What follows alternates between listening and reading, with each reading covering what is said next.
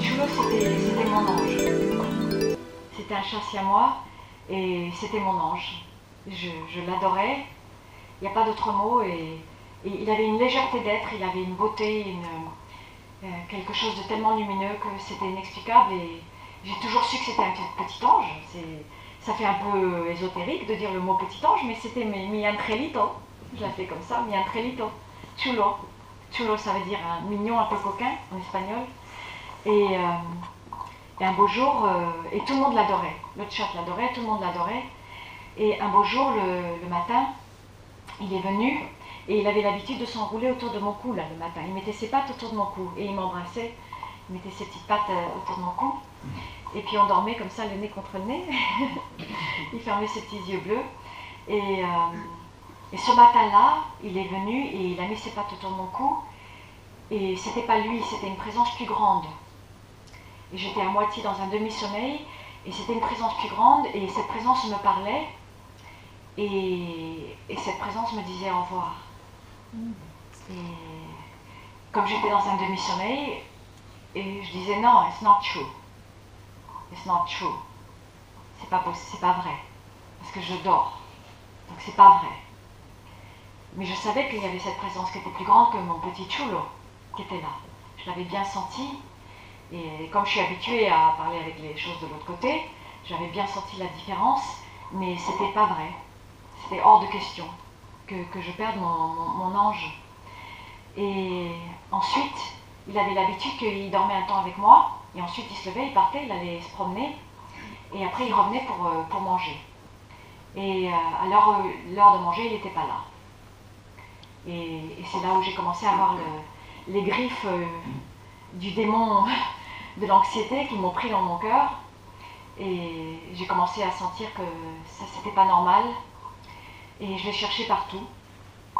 Et j'ai pleuré, et je l'ai cherché partout parce que je pensais que peut-être encore j'avais peut-être une chance de le retrouver alors que je savais qu'il était parti. Et mon autre chatte, elle m'a accompagnée. euh, j'ai fait toutes les maisons de la, toutes les maisons du quartier, et j'ai frappé à la porte de toutes les maisons et j'ai demandé s'ils n'avaient pas vu un petit chat à moi. Et ma chatte, elle est venue avec moi, elle m'a accompagnée. L'autre chatte, Noche, elle m'a accompagnée à toutes les maisons. Et euh, il n'a pas été retrouvé. Mais trois, jours plus tard, ma voisine, elle m'a dit, j'ai trouvé un, siamois, moi, un, chat siamois qui a été écrasé juste devant la maison. Et j'ai su que c'était lui. Et j'ai pleuré, j'ai jamais autant pleuré ma vie. J'ai pleuré pendant une semaine non-stop, euh, parce que je voulais pas le perdre. J'ai arrêté de travailler, j'étais danseuse à l'époque et je- j'enseignais, j'ai pas pu travailler, j'ai arrêté tout. Et j'étais voir les médecins du ciel, au Mexique, je suis pas loin, et, euh, et ils m'ont dit Qu'est-ce que tu veux? Je dis ben, Je veux qu'on me donne mon chat, je, veux qu'il revienne. Et j'ai vu par le regard qu'on ne le rendrait pas. Et il m'a dit euh, Vamos a ver, on verra. Et on m'a pas rendu mon petit ange, mais trois semaines plus tard, j'ai rêvé, j'ai rêvé que j'avais euh, une petite boule grise dans les mains, comme, euh, comme chartreux Waschenblue on dit en anglais. Tout petit, tout petit, qui tenait dans ma main. Et j'ai rêvé, et je me suis réveillée avec ce rêve, et, euh, j'étais donné un cours de danse, et il y avait un problème de parking, et donc j'ai marché dans une partie de Los Angeles où normalement j'allais pas, parce qu'il fallait app- aparcar, il fallait parquer le- la voiture très très loin, il a fallu marcher pour euh, arriver à ce cours, et en marchant, euh, je suis passée devant un magasin d'animaux, il y avait une cage dehors, et je me suis accroupie, et il y avait le petit chat de mon rêve dedans. C'était exactement le même, et il tenait dans une main. Et je me suis accroupie, et je lui ai dit, tu vas venir conmigo a casa. Toi, tu viendras avec moi à la maison. You're coming home, je lui ai dit. Et donc je suis rentrée dans le magasin et j'ai dit, je suis en retard pour mon cours de danse, mais je viens juste après et je, veux ce chat, je vais l'adopter. Et je suis, partie en courant après le cours et je suis rentrée dans le magasin. Ils m'ont attendu. et Ils ne voulaient pas me l'adopter parce que j'avais euh, une maison où je les laissais dehors. Ils ne voulaient pas m'adopter un chat où je laissais les animaux dehors. Et euh, j'ai dit à la dame, euh, mais j'ai rêvé de ce chat. Et il faut qu'il vive avec moi. Et ben, je l'ai convaincue, et je ne sais pas comment, parce qu'aux États-Unis, les lois sont très strictes.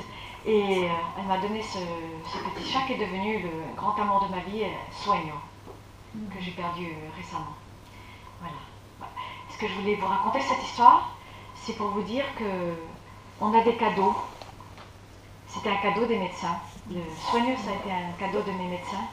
On ne pouvait pas me rendre chulo parce qu'il y a une raison pour laquelle ils doivent partir, que je saurai peut-être quand je partirai aussi. Il y a des raisons, mais il y a des cadeaux aussi. Euh, que tout animal qui vient dans votre vie, c'est toujours un cadeau. C'est toujours un cadeau. Et j'ai des, histoires innumérables d'histoires de gens euh, qui ont des animaux qui débarquent à leur porte, qui ne savent pas pourquoi, et c'est des animaux qui transforment leur vie. C'est des gens qui ont des maladies, des gens qui sont déprimés, et, un animal tout d'un coup débarque, il tombe du ciel, il tombe du ciel, et j'ai tellement d'histoires comme ça, vous ne pouvez même pas savoir. pourquoi? Parce que c'est des cadeaux. C'est des cadeaux de l'autre côté. Euh, et les, médecins du ciel m'ont dit, à l'époque où j'ai perdu Cholo, ils m'ont dit, ce sont, pourquoi est-ce que tu pleures? Ce qui ne meurt pas.